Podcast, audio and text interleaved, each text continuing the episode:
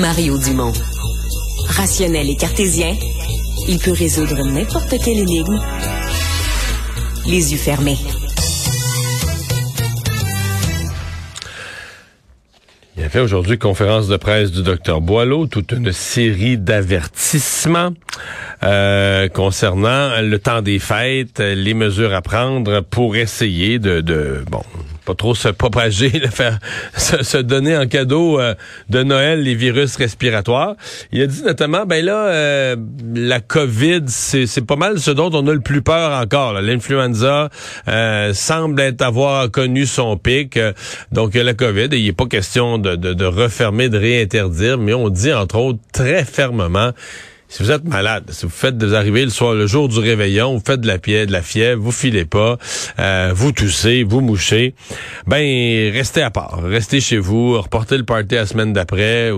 Et bon, est-ce que c'est est-ce que c'est réaliste, est-ce que c'est faisable, est-ce que les gens vont respecter ça, ce sera à voir. Mais en attendant, euh, ça repose certainement la question pour ceux qui hébergent des populations qui hébergent des gens qui sont généralement plus fragiles, plus âgés. Marc Fortin est le président directeur général du regroupement québécois des résidences pour euh, aînés. Monsieur Fortin, bonjour. Bonjour, Monsieur Dumont. Bon, on revient pas, euh, on revient pas au confinement complet, tout le monde enfermé dans sa chambre, là. Non, pas du tout. on l'a, on l'a vécu, c'était assez souffrant, on revient pas là ça a fait assez de dégâts à la santé de nos aînés, là, euh, d'une certaine façon, euh, mentalement aussi, donc on retournera pas là. Bon. Mais euh, vous pouvez quand même pas faire comme si de rien n'était. Vous hébergez des populations, les hôpitaux débordent, vous hébergez des gens que s'ils tombent malades, c'est parmi eux, c'est parmi les gens de ces âges-là qu'on est à risque de se retrouver à l'hôpital avec l'influenza ou encore avec la COVID. Et il faut quand même avoir une pensée pour ça?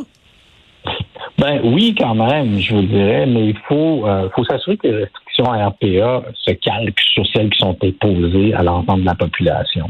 Euh, les RPA, il y a différents styles d'RPA. Évidemment, il y en a qui sont complètement autonomes. Ils sont comme vous et moi, ils ont leur auto dans le garage, leur chalet, puis euh, ils sont complètement libres. Puis il y en a d'autres qui ont des problématiques de santé. Mais une grande partie, la majeure partie des gens RPA sont quand même en santé et autonomes. Euh, il y a une certaine partie qui a des soins, puis habituellement, quand vraiment les soins se dégradent, puis les gens sont beaucoup plus fragiles, se retrouvent dans des ressources intermédiaires. Ouais, d'autres types de ressources. Ouais, ou des CHSLD. Donc, c'est important de pas euh, retrouver encore l'espèce d'horreur qu'on a vécue en troisième, quatrième, cinquième vague quand les aînés étaient tous vaccinés puis tout le monde était enfermé. Ouais. Reste que ce que le docteur Boileau, parce que là, euh, il y a la, là c'est l'espèce de triple, triple, épidémie. Là, il y a la COVID, mais il y a aussi l'influenza, il y a les, autres virus de grippe et, et, et rhume. Est-ce que la directive que donnait le docteur Boileau, là, euh, si vous êtes malade, restez chez vous, est-ce qu'on essaie de la faire appliquer? Est-ce qu'il y a des mots d'ordre du genre, par exemple, je sais pas moi, la salle pour aller jouer aux cartes ou la salle pour aller, euh, les salles de loisirs, les salles communes, est-ce qu'on suggère, est-ce qu'on impose, est-ce qu'on surveille que les gens qui sont malades, euh, qui font de la fièvre, tous, etc., aillent pas se mélanger aux autres avec le risque que ça comporte? Tout à fait. Tout à fait. C'est la même chose que la population. On dit, bon, utilisez votre gros bon sens. Si quelqu'un est malade, ben, restez euh, en, cinq jours dans votre dans votre appartement. Il y a des tests qui vont être faits pour la COVID, euh, mais ça devient du cas par cas. La même façon qu'on gère, qu'on gère vous et moi dans la population, c'est la même chose qui va se retrouver là. Là où il y a un enjeu, c'est si euh, tout d'un coup, plusieurs résidents, puis il y a une, ce qu'on appelle une éclosion dans une résidence. Mais ça faisait partie de mes questions. Est-ce est que ça existe présentement? Est-ce qu'il y a encore ce mot-là, une éclosion, que vous utilisez dans telle résidence, là, sont pris qu'une éclosion? Oui, oui, mais il n'y en a pas beaucoup. Mais il y en a certaines, des fois, ça a été un cas où quelqu'un l'avait, puis il n'a pas fait attention, puis ils se l'ont passé, puis là, maintenant, ben, tu as une éclosion dans la résidence. À ce moment-là, on demande à tout le monde de rester dans leur appartement, on leur amène à manger pour une période de cinq jours, on s'occupe de tout le monde. Donc vous le faites encore, des petits confinements à petite échelle en cas d'éclosion majeure, là? Oui, oui, oui. S'il y a une éclosion majeure seulement. Parce que pour essayer d'arrêter ça, parce que sinon, euh, tout le monde va y, ah, tout le ben monde va y passer. Là. Tout à fait, tout à fait. C'est à ce moment-là qu'on va fermer les espaces communs, tout ça. Mais sinon, On nettoie encore tous les espaces communs pour la majorité des RPA. Les désinfections se fait encore, lavage de mains, le, désinfectant qui est toujours disponible. Mais il n'y a pas d'espaces euh, communs qui sont fermés, là, des, salles de jeux, de loisirs, de rassemblement. Il n'y a rien qui est fermé. Tout est fonctionnel partout. Tout est fonctionnel partout. À part, comme on se disait tout à l'heure, s'il y a une éclosion dans une résidence. Je pense qu'il y en a deux résidences, à ma connaissance, qui avaient des éclosions puis qui faisaient très attention, qui avaient fermé les espaces communs, puis que les gens étaient en, je veux pas dire confinement, mais étaient, on leur demandait. Mais c'est deux sur des centaines, là. Oui, sur 1529. Ouais, c'est ça, c'est ça, c'est ça. Euh, est-ce que pour le temps de Noël, parce que souvent, euh, fait des rassemblements, des chansons, mm-hmm. etc. Est-ce que on fait des activités? Est-ce qu'on est revenu aux activités normales pré-pandémie, comme à Noël 2019 et les précédents? Euh, quitte à ce que ça exige de, rassembler tous les résidents, etc. Oui, on c'est repris ça? Oui, tout à fait. Puis je vous dirais que les résidents ont hâte. Puis on on peut pas leur enlever. Là. Ils sont tellement tannés. Ils ont tellement euh, manqué de moments importants.